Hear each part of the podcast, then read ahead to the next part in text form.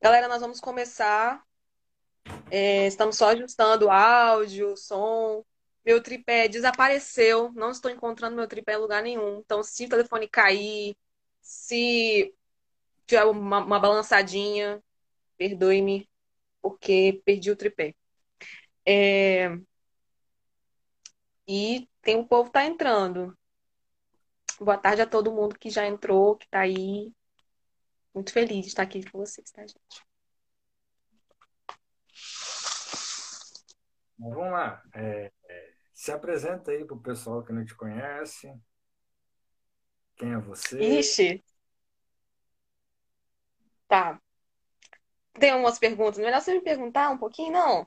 Qual Eu tenho que me nome? apresentar mesmo? Gente, meu nome, meu nome é Abigail, Abigail Marim da Silva. Sou uma amiga forrozeira de João. E, além disso, sou psicóloga. Mas acho que, nem- não sei, aí depende de quem entra em contato mesmo. Aí vai, vai de vocês, não vai de mim mais. É, sou psicóloga desde 2017, formei pela UFES, Universidade Federal do Espírito Santo. Também sou mestre em psicologia institucional. É, e hoje trabalho tanto no consultório clínico, atendendo pacientes, e trabalho também como professora de psicologia na Faculdade Novo Milênio, em Vila Velha. E dou aula para publicidade, para pedagogia, para o direito, dou aula para estética, que é um curso de tecnólogo que também nós temos. E acho que só. É isso mesmo. Isso tudo. Só. Não. Esperamos fazer mais coisas da vida. E tenho 25 anos de idade. E moro em Vila Velha atualmente. E estou sofrendo com a quarentena. E o tema é uma grande ironia do destino, porque eu estou sofrendo demais com essa quarentena. Imagino que os outros colegas forrozeiros também estão sofrendo pra caramba com isso. Não só forrozeiros, mas a humanidade em geral, que está tendo que viver esse isolamento social. É, e acho que o tema de hoje é basicamente isso, né? Para a gente poder trazer um pouco das contribuições da psicologia, principalmente, né, no tocante à ansiedade, como que ela tá piorada com todo esse processo de isolamento. E é isso, assim. Espero que as contribuições possam realmente agregar na vida de vocês. Eu e o João, a gente, né, teve uma conversa para estruturar um pouco do nosso, nosso papo de hoje. A gente abriu caixa de perguntas, né, João, no nosso Instagram. Espero que vocês possam gostar e que venha agregar na vida de vocês. E é isso, estou aqui para isso. Se não agregar também, só jogar no lixo, não tem problema. É, já, desde, desde já eu já agradeço o, o, seu, o seu sim para poder estar aqui com a gente e, e poder construir essa conversa junto, né? É, é, você que tem todo, toda essa, esse chão, essa bagagem aí já na, na psicologia, eu agora que estou começando, é, eu acho que a gente tem algo a ser construído é, acerca desse assunto, né? Para a gente poder partilhar um pouco com as pessoas que elas possam lidar melhor um pouco nesse momento que é tão difícil, né? É, é, essa ideia veio, veio da sugestão do, do Ivan, é um amigo meu que, que me segue. Ele pediu para, pô, mano, seria bacana falar disso na- nessa quarentena e tal, porque muita gente está sofrendo. Eu falei, pô, bacana mesmo, vou resolver isso para já. No mesmo dia eu entrei em contato com a Abigail, é, para a gente estar planejando e ver se ela poderia participar aqui com a gente. Ela aceitou de prontidão, né? Então, desde já eu agradeço esse convite, é, é, agradeço o seu sim para estar aqui, né? E eu acho que é isso. E quem é você, João? Para as pessoas que não te conhecem, porque nós temos a galera do seu Insta, temos a galera do meu Insta, tem a galera que não sabe de nada e chegou, entrou, nem me conhece, nem te conhece. Quem é você, João? É, Goku. é João Otávio, é, também conhecido como Goku do Forró. É, eu tenho 26 anos, é, faço psicologia na UFES, Estou no segundo período agora, né? É, é, sou professor de forró. E eu acho que é isso. Lindo! O melhor dançarino de forró, gente. Se encontrar com o Goku no forró, dança, dança com ele, porque é maravilhoso demais. Uma saudade de dançar com você, João. Saudade demais. Então vamos, vamos começar esse papo, né? É, como, como a Abigail falou, a gente fez, abriu tanto no meu Instagram, tanto no dela, uma caixinha de perguntas para que a gente pudesse ter um direcionamento melhor para poder é, atender a demanda de vocês, né?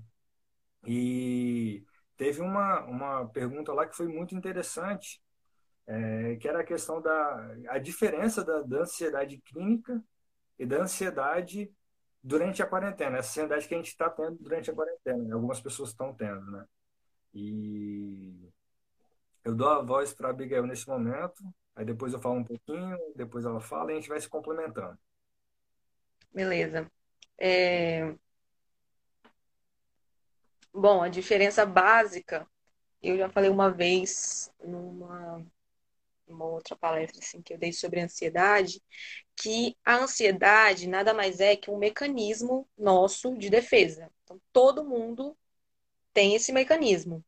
É um mecanismo que a gente liga quando a gente está num movimento de alerta, né? Que geralmente é acionado em, em situações de luta ou de fuga. O biológico nosso.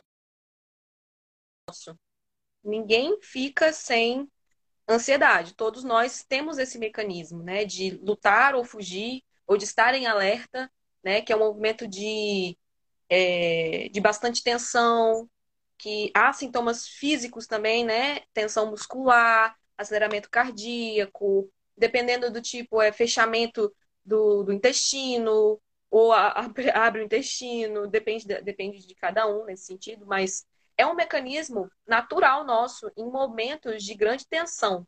Então, sentir ansiedade é natural, tranquilo. Então, a pergunta diz assim: qual é a diferença né, entre essa ansiedade e uma ansiedade que seria basicamente o transtorno, né? Principalmente dentro desse período de quarentena. Acho que tá todo mundo, todo mundo é exagero, mas uma grande maioria está sentindo essa, essa ansiedade não clínica, né? Como falou a pessoa da pergunta, é, devido a esse momento de tensão, alta tensão, não porque a situação apenas é de alta tensão, mas o seu corpo também está produzindo muita tensão, né? É, é, muita morte acontecendo.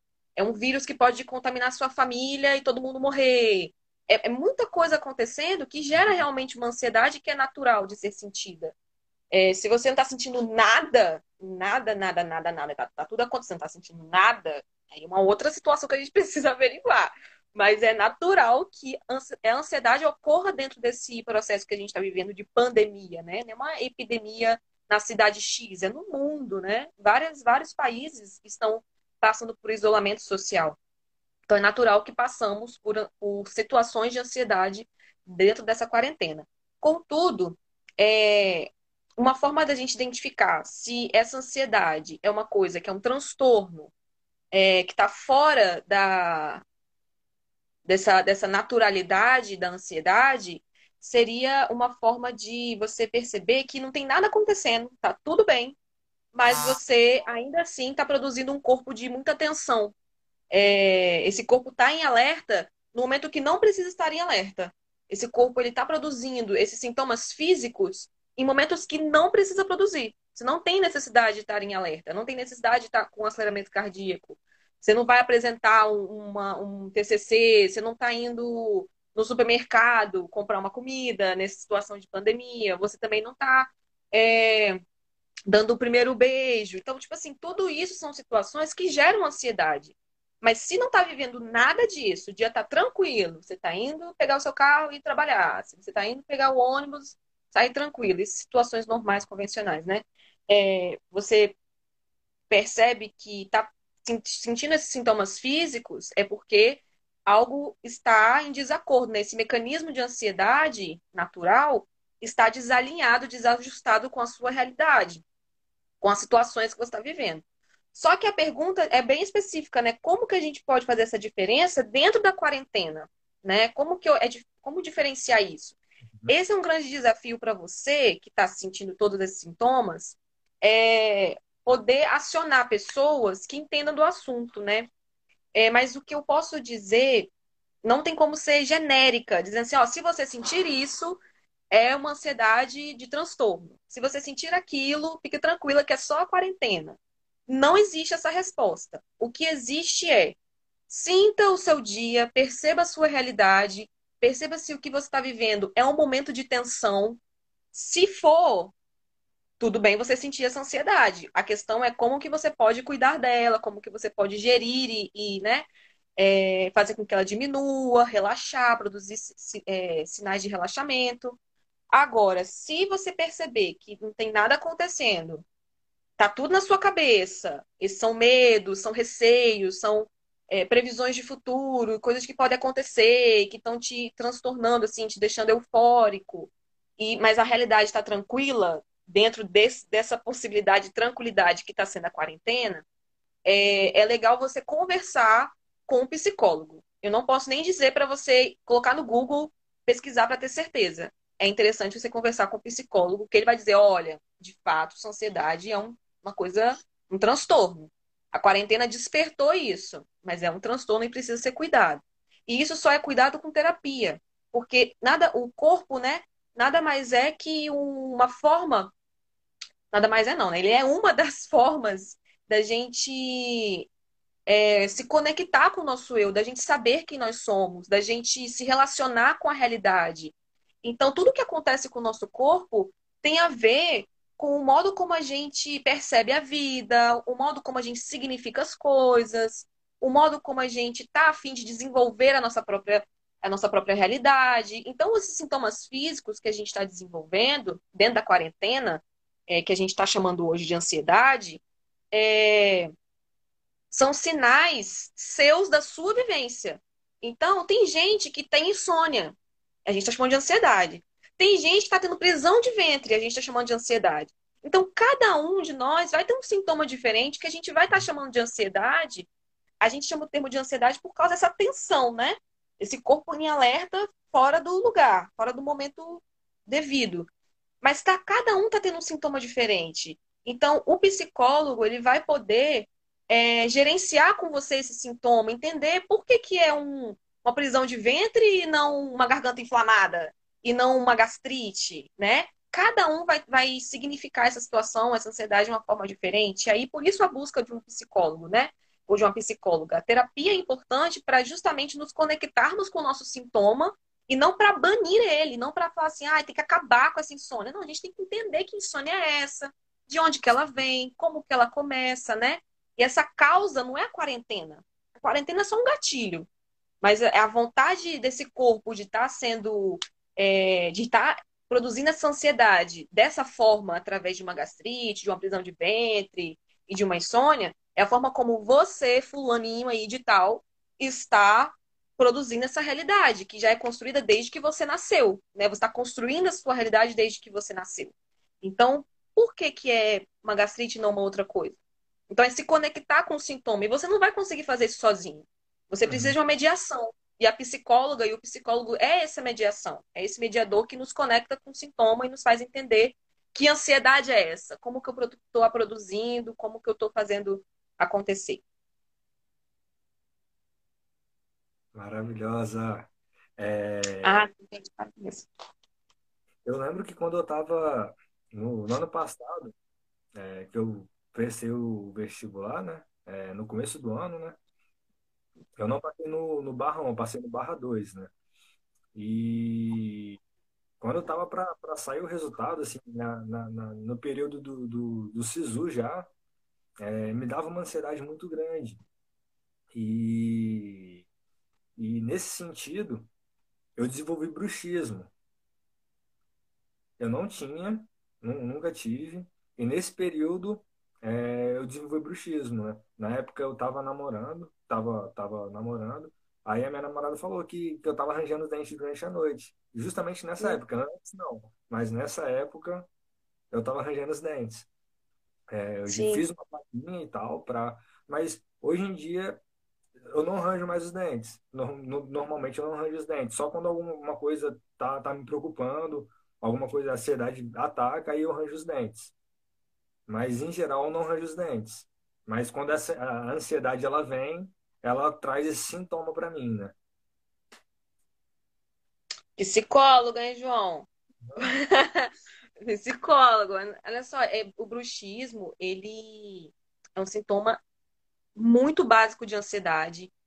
Eu tô com uma colega que até mandou uma mensagem agora há pouco falando sobre isso, que ela tá comendo a placa de bruxismo, que quem tem bruxismo, né, fora desses momentos específicos, né, como você mesmo contou, é, precisa ter uma placa. Você tem a placa? Eu tenho a placa. Deixa eu ver se eu consigo apoiar aqui no telefone, porque tá bem ruim isso. Espera só um instante. É... Calma aí. Ai, melhorou muito minha vida. Então, a, a, ela tá, contou que tá comendo a placa de bruxismo. Tá tão forte o bruxismo dela que tá, tendo, tá desenvolvendo isso. Então, assim, é, é uma coisa que não dá para falar assim, olha, tome esse chá, né? Você vai melhorar. Ah, troca os dentes, vai melhorar. Não, não tem como. Você desenvolveu essa forma de lidar com a ansiedade. A questão é se conectar com isso, né? E produzir um conhecimento de você com o seu próprio sintoma. Você uhum. poder entender o seu sintoma, a história dele, não só quando ele começa, não só o que causou, né? Mas que corpo é esse que está se desenvolvendo que apare apresenta ansiedade nos dentes, e não no braço, e não no tronco, né? E não nas pernas, mas apresenta no morder, na tensão da, do maxilar, né? Uhum. É, e isso só se faz com muito tempo de terapia, sabe? E assim, gente. Eu sei, pessoal, que a psicologia ainda é um serviço muito elitista, né? Ainda é um serviço para poucos, que é, ainda é muito caro. É, mas a gente às vezes busca o psicólogo e a psicóloga assim, em quantas sessões eu vou melhorar o meu bruxismo? Em quantas sessões eu vou melhorar minha insônia? E não é assim que se faz, né? É a mesma coisa em perguntar assim: olha, em quanto tempo você me diz que eu vou me conhecer? Em quanto tempo você me diz que eu vou entender os meus sintomas? Eu não sei, eu não sei quanto tempo da sua aprendizagem, não sei quanto tempo você leva para se reconhecer, para entender é, a sua realidade, para você me contar, para você criar confiança em mim. Não sei quanto tempo vai levar para você poder, de fato, se entregar na rede de apoio, que é o atendimento psicológico. Eu não sei. Então, não tem como a gente fechar um número de sessões, não tem como a gente fechar é, se o sintoma vai acabar. Uhum. Infelizmente, isso aconteceu. E aí, como lidar? É, então, assim, a psicologia, infelizmente, ela vem surgindo, ela, ela foi criada, né, como uma forma da gente curar as pessoas para continuarem trabalhando. A gente até falou um pouco disso, né, João? É, para elas continuarem produzindo. Mas existe também uma outra, um outro um outro objetivo da psicologia que é justamente produzir uma vida um pouco mais vivível, né? E menos sobrevivível. Uma qualidade de vida, né? É, gerar qualidade de vida. E qualidade de vida não é sinônimo de, de não ter bruxismo. Não é sinônimo de não ter insônia. É, é essa que é a dificuldade nossa de acreditar que ao recorrer a algum serviço, seja ele médico, psicológico, qualquer tipo de serviço, a gente acha que esse, esse serviço vai curar as nossas dores, vai salvar a gente do que, daquilo que a gente está sentindo. E a vida, na vida, infelizmente, há dor, há sofrimento, há desgraça, há pandemia, né? E quem está falando não é uma pessoa bem resolvida da vida, não. Quem tá falando é uma pessoa que chora de madrugada, que passa madrugada em claro, que não tá dormindo, que tá com saudade do forró, que tá sofrendo. Eu estou extremamente acabada também, como muitos outros. Porém, a questão é o como é a pergunta de ouro, assim, e não o porquê, sabe? É, e aí a gente vai buscando esses serviços na intenção de Psi, por que, que eu sou assim? Por que, que eu tenho bruxismo? Por que, que eu tô comendo a placa? E não perguntar como é comer a placa, que sabor eu sinto que prazer eu tenho, que função isso tem para mim, é, como que eu cresço, como que isso me destrói, o como é pergunta de ouro que precisa de uma mediação, né? E o PC é essa, é essa mediação, sabe? É, então, assim, voltando para a questão da psicologia, é, e ela tendo duas vertentes assim de trabalho, né? Tem a psicologia que pretende curar você do seu sintoma, que na verdade é só uma maquiagem na pele enrugada para parecer mais jovem, para continuar produzindo para o capital. E tem a psicologia que está interessada em fazer você se compreender, se entender e lidar com a sua vida, seja ela em momento de desgraça, seja ela em momento de alegria. Uhum. São duas vertentes. Aí, eu não quero dizer que tem esses psicólogos e tem aqueles psicólogos. Eu quero dizer, nós psicólogos e tantos outros serviços de saúde e qualquer outro tipo de prática, tem essas duas vertentes coladas e a gente tem que caminhar por essa linha tênue. É uma corda bamba que a gente tem que viver enquanto profissional, que uma hora a gente pratica uma, um trabalho de, de produtividade para o capital, outra hora a gente pratica um, um trabalho de vivência, de criatividade, de produção de vida no meio do caos. Né? Então, assim, é, a gente precisa estar sempre alinhado e, e buscando formas de caminhar nessa corda bamba, que é essas duas vertentes da psicologia, para ter cuidado a a responder essas questões né, que a gente recebeu no nossa caixa de, de perguntas, no nosso stories, várias perguntas. Como que para a insônia? Como que termina o bruxismo? Como que. São perguntas que a gente não tem respostas para. Assim, até pode ter, né? Mas, como falei, é uma maquiagem. A maquiagem em cima desse, dessa situação toda que é viver. Viver envolve isso também, né? Lidar com o bruxismo. E aí? É, hoje, é, eu, eu consigo sentir quando eu estou ansioso, quando eu sei que eu vou ranger os dentes durante a noite. Uhum. Quando eu sinto isso, eu uso a placa. Mas isso passa também por um, por um autoconhecimento, né? É, eu me conhecer meu corpo, meu, meu estado natural, e eu conhecer meu corpo também como quando, quando ele está alterado, né? E saber desse, de, desse meu corpo de ambos os jeitos me ajuda a, a, a lidar com a situação também, né? É, que eu arranjo os dentes, beleza, eu tenho uma plaquinha, mas eu não preciso usar a plaquinha todos os dias, porque não é todos os dias que eu arranjo os dentes. Mas quando eu sinto que eu, que eu um pouco mais ansioso e que eu vou ranger os dentes, eu utilizo a plaquinha para evitar danos nos meus dentes. Sim. Você produziu esse autoconhecimento, né? Sim. Essa é a palavra. A terapia é um mergulho em si, né? Você é um mar. Você estava falando que eu, que eu desenvolvi esse, auto, esse autoconhecimento, né? É, falei que o, a terapia é um mergulho em si. Né? A terapia Isso. não seria essa, essa cura, né? A gente não acredita muito nisso, não. Há terapias que, por exemplo, fobias, né? Não é uma cura da fobia, é um aprender a lidar com a fobia. Entende? Sim. Assim, no fim das contas, o que, que é cura? Uma filosofia. O que, que é cura? O que, que é saúde? Entende? É uma coisa que é não, não dá pra gente ir com essa, com essa, com essa expectativa, porque se a gente for, a gente vai se frustrar, porque o psicólogo e a psicóloga não vão fazer esse tipo de gestão com você de te curar. Vai tentar, junto com uhum. você, te entender. Né? Entender que quando o João começa a ranger o dente, está na hora de dormir com a placa, porque é importante, e isso não vai ser a psicóloga que vai dizer. Ele mesmo vai estar tá produzindo isso à medida que ele se conhece, à medida que ele mergulha nele mesmo e se permite conhecer. O filósofo Foucault fala disso, né? Que na verdade é um oráculo grego que era conheça-te a ti mesmo. Não tem como você produzir nenhum conhecimento da realidade se você não se conhecer. Isso não existe para, o, para a filosofia, né? É, isso faz, fala um pouco também de como eu desenvolvo a minha abordagem, de como eu trabalho com, com na clínica. É, é um mergulho em si. Quando você se cansa de mergulhar em si, quando você, ah, não estou a mergulhar, aí você interrompe. Então não tem processo de cura, olha, acabou a terapia, vamos embora, está curado, tá bom? Tchau, beijo, acabou o bruxismo, acabou a insônia, acabou. Não, não é bem assim, pessoal. Não é bem assim.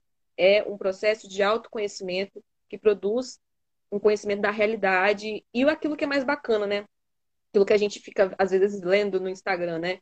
É, se todo mundo fizesse terapia, a gente teria um mundo melhor, as pessoas não fariam coisas escrotas e tal. É, eu acho que não, não é bem por aí, né? Acredito que as pessoas, ao se conhecerem mais, se conhecerem melhor, elas seriam um pouco mais tolerantes, porque elas veriam como que todos nós sofremos, adoecemos, somos felizes, conquistamos, é, lutamos, todos nós temos uma vida assim de bastidor bem bagunçado, né? E Sim. a gente respeitaria mais a vida do outro. Então, não, mais, não por um sentido de todo mundo fizesse terapia, todo mundo estaria são e curado. Mas sim porque a gente olharia para a vida do outro olhando assim, caramba, aquela pessoa tem segredos também, né? Aquela pessoa também faz coisas erradas, aquela pessoa também faz coisas bonitas. Aquela pessoa também tem um bastidor bem bagunçado, um palco lindo, mas um bastidor que eu não tenho acesso, que a psicóloga dela tem acesso, que o, o médico dele tem acesso. E eu acho que seria mais por esse lado, né? O trabalho da psicologia no cuidado desses sintomas. É, o que eu acho também importante a gente colocar aqui é que quando eu estava fazendo pré-vestibular, né, né, em 2018, eu estava trabalhando e fazendo pré-vestibular ao mesmo tempo, né? Então eu trabalhava o dia todo e de noite eu estudava, né? Sempre estava muito cansado por conta da correria e, pô, é pressão pra caramba, né? É pressão de, tipo, ter que estudar, ter que produzir, ter que trabalhar, ter que mostrar pro, é, produção nos estudos, tudo isso para garantir o meu acesso à universidade que era o meu sonho, né? E, uhum. e como que o dançar forró, para mim, foi essencial para aliviar esses momentos de maior extensão, sabe? Momentos que eu tava, tipo, quase explodindo, é, de, de pressão mesmo, né? A ansiedade batendo. E, e o dançar forró transformava completamente a minha semana. Completamente a minha semana. É, toda toda quinta-feira, né, tem o Forró no Correria, que começa às 11 horas. Eu saía do pré-vestibular 10 e 10 e 40, pegava o carro, ia lá para Vila Velha, que é longe pra caramba de onde eu moro, para poder dançar e no outro dia trabalhar igual um zumbi, igual um zumbi. Mas esse pouquinho que eu dancei era o que eu precisava para recarregar minhas energias, para me desestressar, para ficar aliviado. E como isso fazia bem para mim, era, era, um jeito de eu cuidar de mim. Por mais que eu prejudicasse é, meu sono, mas era um jeito que eu precisava extravasar tudo aquilo que estava acumulado ali. E como isso era bom para mim. Sim, cara, é... a gente está conversando com um público de forró, né? Assim, a gente também, também né? Também. E como que. Uma vez eu fiz uma pergunta, não sei se foi respondida a minha pergunta no Instagram do projeto do Forró, lá do shopping. Forró do shopping. Mas a pergunta foi por que, que a galera do forró é tão legal? Assim, por que, que você acha que a galera do forró é tão legal? Que todo mundo que vai no forró, todo mundo, já falei, são os meus exageros, tá, gente? não é todo mundo, mas uma grande maioria que tem contato comigo me conta como que a galera do forró é muito legal. E aí, quando eu fui, assim, nossa, a galera do forró é muito legal. Eu gosto muito das pessoas do forró. Eu vi histórias de que pessoas foram curadas da depressão. Uma colega, né, contou um pouco disso, de como que ela estava é, muito mal e forró ajudou muito na vida dela e tal. É, e assim, eu tenho a minha a minha suspeita de dizer, porque hoje eu faço parte dessa galera, mas eu, eu sinto que o ambiente do forró, não só a paisagem, né, a música, a própria dança, mas acredito que são pessoas que estão ali numa vontade de atenção plena, né? Assim, ai, não quero uma, uma generalização agora, né? Não quero não vamos pensar agora em pré-vestibular, não vamos pensar agora em trabalho, vamos pensar agora. Agora é hora de dançar, de relaxar, de me entregar para isso daqui. É uma realmente uma entrega para aquele momento, né? É uma vivência que eu chamaria de atenção plena. Apesar de não ser uma atenção tão plena, no sentido de que você está ali esperando aquela aquela conduzida, aquele conduzido, aquele condutor, aquela condutora ficar disponível para você poder ir lá, chegar nele, chegar nela para dançar. Então, atenção assim, focada, mas assim também dançando a música, pegando sua bebida, é, conversando. É uma atenção difusa, mas para mim é plena, no sentido que você se entrega para aquele momento, né? Você se entrega para aquela situação que a, as coisas do futuro, as coisas de amanhã e as coisas de ontem não tem lugar naquele momento. Não tem vez. Agora é a hora do forró, tá, galera? Não tem, não tem, não tem paciente de consultório, não tem trabalho em faculdade, não tem nada. O que tem agora é só dançar aquela música que eu adoro e fazer aquele shot. É um momento de atenção plena, né? E, e é isso que a ansiedade nos tira. A atenção plena. A vontade de se entregar para o momento, né? De estar presente no momento atual. A ansiedade ela é uma produção de tensão de algo que ainda não aconteceu, que está para acontecer. Então, a ansiedade é uma tensão prévia do que vai acontecer.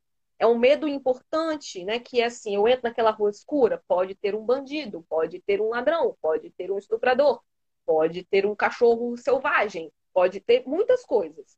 É... E isso não aconteceu ainda, né? Esse medo dessa rua escura, esse medo do futuro, esse pré-vestibular, o resultado da prova, percebe? Uma coisa que ainda não aconteceu. Oi? É uma possibilidade.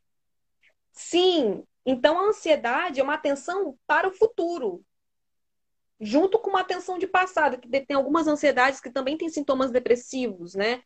Existe o transtorno de ansiedade, transtorno misto de ansiedade e depressão. É uma coisa de louco, gente. Entende? É se for dar nome a tudo, a gente sofre. Todo mundo tem tudo. Mas é, nossa, eu li aqui que, que na rua escura pode ter coisa boa também. pode ter. Gera uma ansiedade, mas gera uma ansiedade boa. Depende de, de como você está encarando coisas boas nessa rua escura, não é mesmo? Mas é, até esqueci o que eu tava falando, gente. Oh, meu Deus, quarentena, né? Meu pai amado. É... Enfim, a ansiedade vai nos tirar desse momento presente, vai dar um foco para o futuro, né? E o momento do forró, por exemplo, como o João está testemunhando para nós, era um momento que para ele era era importante, né? É, que era um movimento de não tem mais nada. Então, assim, é uma coisa que também, além da atenção plena que eu gostaria de estar tá trazendo essa, esse posicionamento, tem também a questão do corpo, né? Que a dança, ela é uma expressão que a terapia não traz, né? Ela é uma forma de falar que não é pela via da linguagem verbal falada, né? É uma linguagem corporal que a ansiedade pede esse lugar. Ela toma a gente, né? Essas tensões que a gente sente quando a gente se identifica como ansioso, ansiedade, transtorno de ansiedade, é, a gente. A gente. É, não ri, João, pelo amor de Deus. A gente. A gente não consegue se expressar somente com a palavra, a gente precisa do corpo para poder fazer essa expressão, né? E a dança é um exemplo disso, a atividade é um exemplo disso, a atividade física é um exemplo disso. Por isso uhum. que todas as vezes que vocês olham no Instagram, assim, como cuidar da ansiedade? Atividade física, alimentação, não sei o quê, não sei o quê. É, então, voltando, né? É, o corpo ele também precisa de uma expressão que a linguagem durante a terapia não traz, não faz. Então, por isso que a gente fica lendo no Instagram, é, atividade física faz bem para você gerenciar a ansiedade, porque é exercício corporal, né? É, o corpo também precisa de expressão, é expressão física. Então, luta, crossfit, para aqueles que são viciados em crossfit, musculação, corrida, A dança. São coisas que realmente têm, têm lugar na ansiedade, precisam ter lugar na hora da gente gerenciar a ansiedade, né? É, então, assim, seu exemplo, seu testemunho é, é extremamente perfeito para poder mostrar como que é, não é somente falar sobre isso, né? Se jogar na sua rede de apoio pessoal, né? De, de psicologia, amigos, mas também há uma expressão que só você vai poder ter, que é a física. A expressão física que esse corpo está demandando de você. Porque Sim. não é só a sua cabeça pensando, né? Assim, ai, tô preocupado com a prova. Tem palpitação. O corpo está falando, né? Tem é, bruxismo. Tem dente preso. Então, precisa de expressão. Né? Oi? Expressões não verbais. Exatamente. Tô olhando aqui nossa folha. Gente, nós temos uma folha com tudo aquilo que a gente conversou. Para preparar, para preparar nossa, nosso papo de hoje. É... Essa questão ah, da. Tá. Pode falar. Não, vai lá, vai lá. Essa vai estar uma coisa interessante. Pegou da questão da, da, da utilização da, da, da arte do corpo, né, para poder para poder também ajudar nessa, nessa, nessa ajuda de se entender e lidar com a, com a, com a ansiedade, né? É, e também pode ser utilizado com, com diversos outros fatores também, né?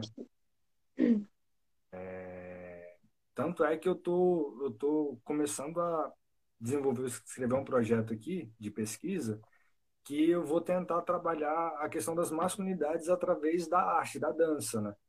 E, e como é que a, a arte terapia, né, a, a psicologia em, com interação desses movimentos artísticos podem ser muito fundamentais para a gente saber lidar com, com o nosso corpo, com, com se autoconhecer, com, com os, o, o, lidar com o outro também. Então, são, são coisas que estão tudo ali, ó, entrelaçadas, né? Tudo tra transpassa ali um pelo outro. É, a gente divide as coisas pra, só para sermos didáticos, né? A gente divide corpo e mente, razão e emoção. Oh, meu Deus, gente, vocês não têm noção de como eu fico nervosa com essa separação, porque essa separação não existe dessa maneira assim, tão delineada, tão encaixotada. Não existe separação. São coisas, não vou dizer unas, mas é uma grande unidade, assim, é uma integralidade que se a gente separa, a gente destruiu a rede. É igual uma rede de pesca. Se você corta um nó, vai, vai não vai pescar peixe. Pode até pescar alguns, mas não vai pescar como antes. Então, é, a ideia da gente separar é, corpo e mente, ansiedade e transtorno de ansiedade, nada mais é que, porque assim, né, é a ansiedade que a gente fica pensando, que eu estava dando esse exemplo, e o transtorno de ansiedade já tem sintomas físicos, aquele sofrimento, aquele adoecimento. É, nada mais é que uma forma didática de a gente poder explicar as coisas, da gente ensinar os alunos a entender as emoções, a entender a racionalidade, a entender o que é físico, o que é mental.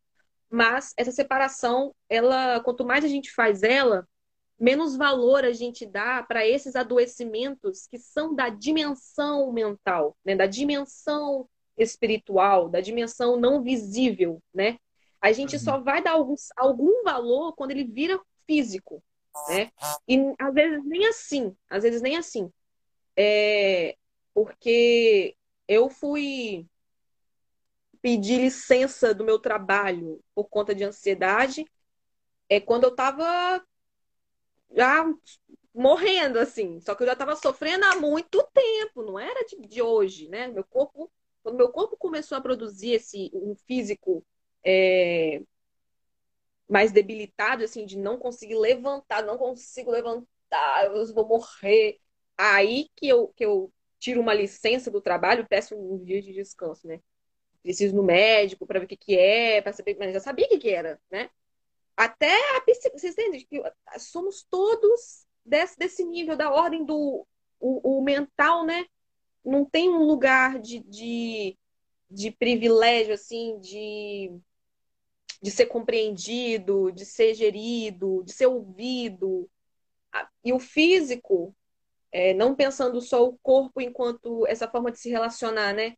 Mas também como essa forma de. É, é o visível. É aí que a gente para para poder falar sobre ansiedade, porque a maioria das, das perguntas que a gente estava falando foram sintomas físicos, né? Uhum. É... E galera, né, o físico, ele quando ele chega, já foi. A situação da ansiedade já está ali há quanto tempo, né? É... Então, assim, é preciso tentar enxergar esse corpo como algo integral, né? É, e, tenho, e acredito que João e tantos outros colegas forrozeiros aqui, é, na dança, não só forrozeiros, mas tem outras danças, né?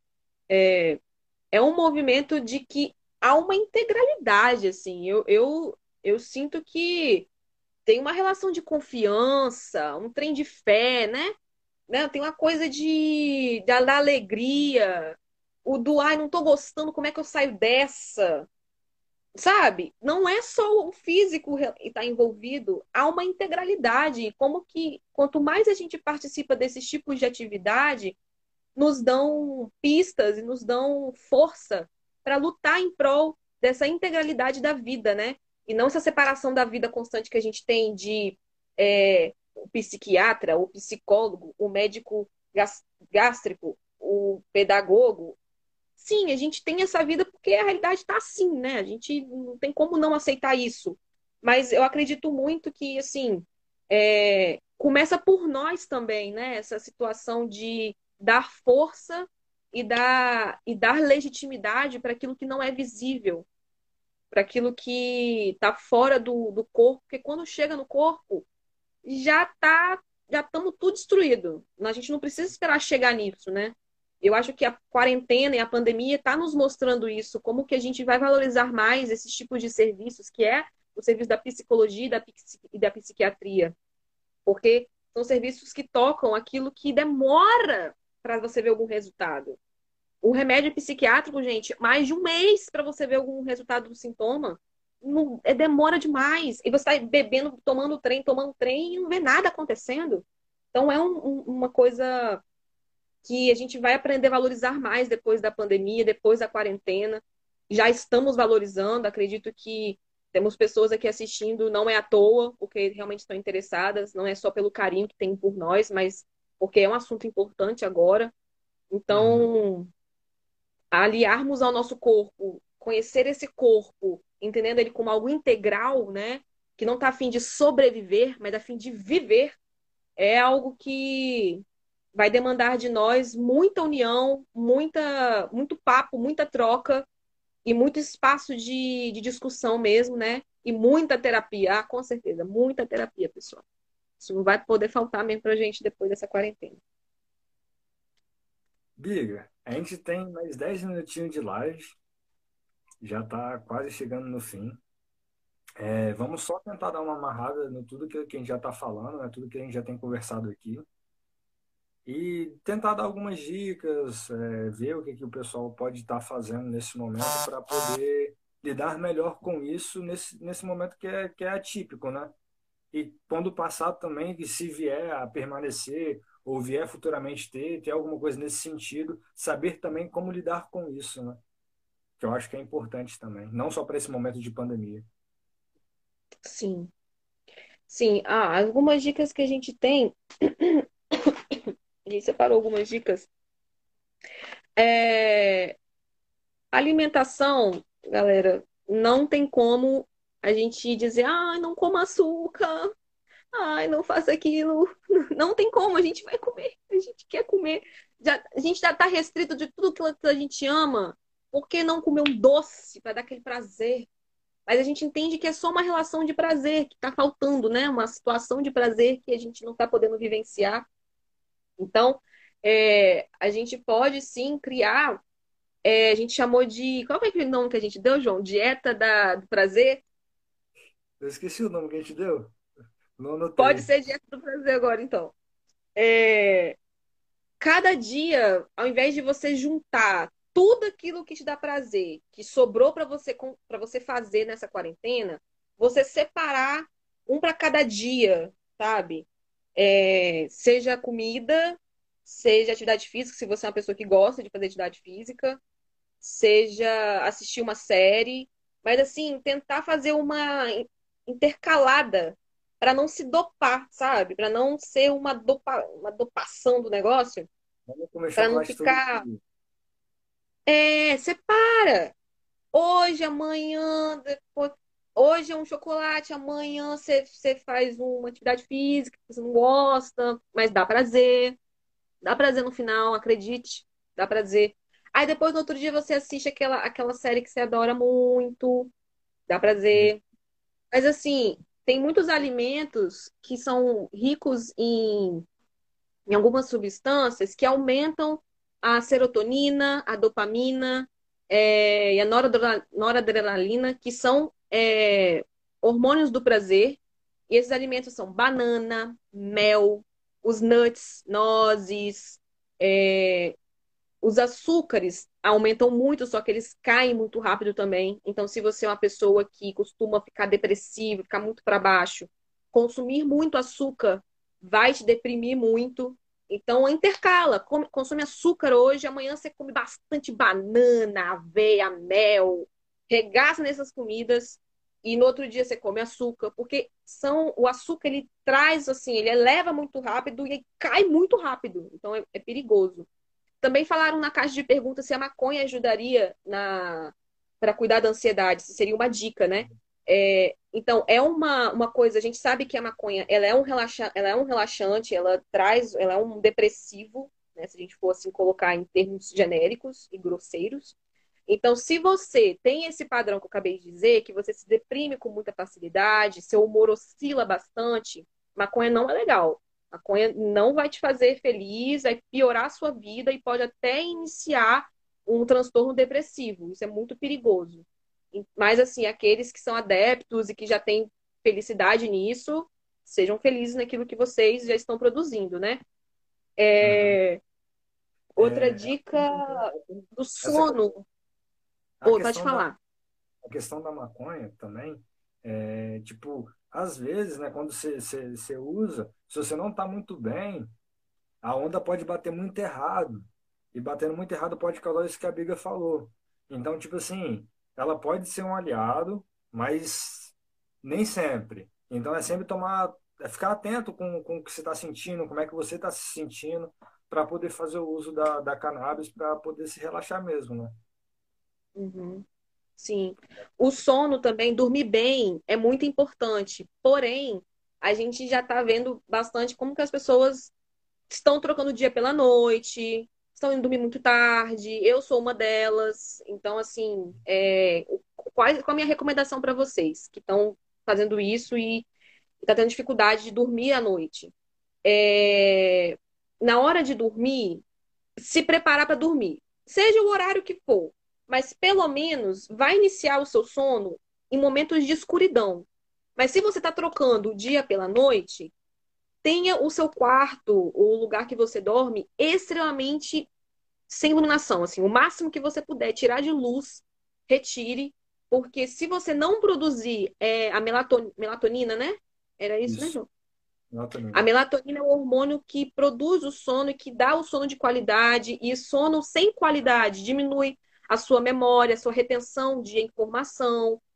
Principalmente se você diminui a seu, sua retenção de informação, você diminui o conhecimento das coisas, então você vai ficar mais burro, né? Vamos ser, vamos ser grosseiros? Vamos ser mais burros se a gente dormir mal.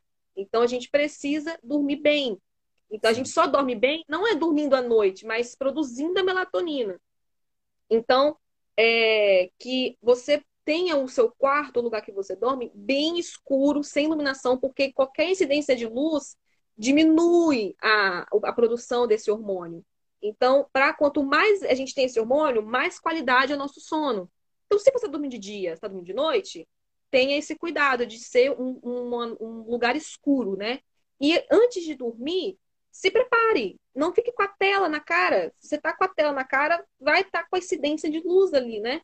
Então, não vai te dar sono, vai atrasar seu sono. Se você esperar o sono chegar, você não vai dormir. Aí quando vê, já, já deu seis horas da manhã, aí tem que arrumar tudo para ficar escuro. Então, assim, o sono, a noite mal dormida, né? O sono mal dormido, vamos colocar assim, ele vai atrapalhar todo esse sistema que você está criando, que você está tentando gerenciar para você cuidar da sua ansiedade. Então é bacana você dar uma atenção bem especial para essa coisinha besta que é tipo, ficar mais escuro. Uma coisa Sim. idiota, mas resolve muito, pessoal. E é, é aí que tá as respostas da vida, as coisas idiotas. É, eu acho que também a gente tem muita meditação também boa, que pode ajudar para dar aquele, aquela relaxada para você conseguir dormir também, né? É, para você engrenar nesse sono, que eu acho que pode ajudar bastante, né? É essa é importância mesmo do celular. Parar, ah, quero dormir, mano. Deixa o celular de lado, bota ele lá no canto, você para outro. Porque o celular, você fica mexendo no celular, você perde a hora ali mesmo. Você tá ali e ele se fica. Sim. Meditar, galera, é uma coisa muito bacana. Não sei se é para, assim, eu diria que seria uma coisa para todo mundo, mas cada um vai ter seu formato diferenciado. Pesquisa mesmo os tipos de meditação que existem, existem variados tipos de meditação. É... A meditação não é só ficar num vazio. Tem gente que adora o vazio, tem gente que adora fazer uma oração. A meditação também pode ser uma oração, a meditação também pode ser uma, um, uma, um contato com a sua respiração. Então, é um movimento que o ansioso não tem atenção plena. Então, quanto mais a gente puder desenvolver isso, vai ser, vai ser mais legal para cuidar da sua ansiedade. Mas, assim, João, é, você quer dar uma lida nos comentários, algumas perguntas para a gente responder? A gente tem tempo para fazer isso? A gente tem um minuto e meio. Tá, tem uma, vou fazer então uma pergunta para a gente encerrar, que é aquela que a gente gostou muito. Como não surtar com crises de ansiedade no meio da pandemia? Vamos responder essa pergunta. Como não surtar com crises de ansiedade no meio da pandemia? A crise de ansiedade já é o surto, já surtou, já está surtando. Então, bem-vindo ao clube dos surtados da pandemia, que estamos nessa. Me abrace, esteja comigo, eu também estou surtada. Mas, assim, cuidar dessas pequenas coisas que a gente está colocando, né, João? vai ajudar nesse surto que já está surtando, estamos surtando. Eu acho que é isso aí, Biga. Queria te agradecer nesses últimos 30 segundos, né, por você estar aqui compartilhando com a gente, ter dividido esse momento com a gente, né? É, agradecer de verdade mesmo.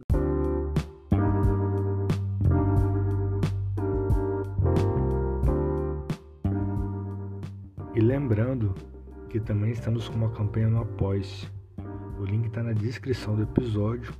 E essa campanha tem o objetivo de manter esse podcast em funcionamento.